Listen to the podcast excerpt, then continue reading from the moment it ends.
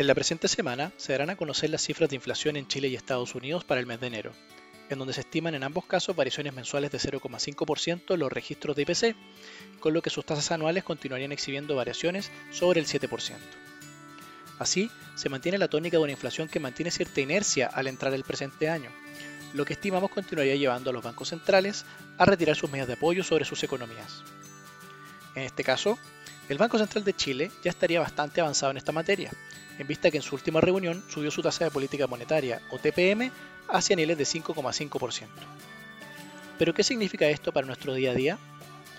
El Banco Central, al subir la TPM, lo que hace es aumentar el costo de financiamiento con el que los bancos comerciales acceden a préstamos que les otorga esta institución. De este modo, al encarecerse para los bancos el financiamiento, estos van traspasando con cierto rezago lo anterior hacia los hogares y empresas, por lo que con el paso del tiempo las tasas tanto de los créditos comerciales como hipotecarios y de consumo empiezan a subir.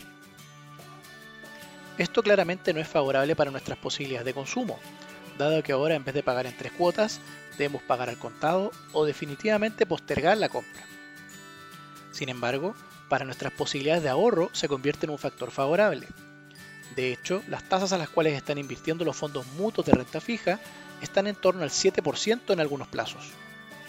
Por lo tanto, creemos que la actual coyuntura de tasas nacional entrega un punto de entrada interesante para tomar decisiones de inversión, el que va a depender del grado de riesgo que estemos dispuestos a asumir de acuerdo al plazo que deseamos estar invertidos.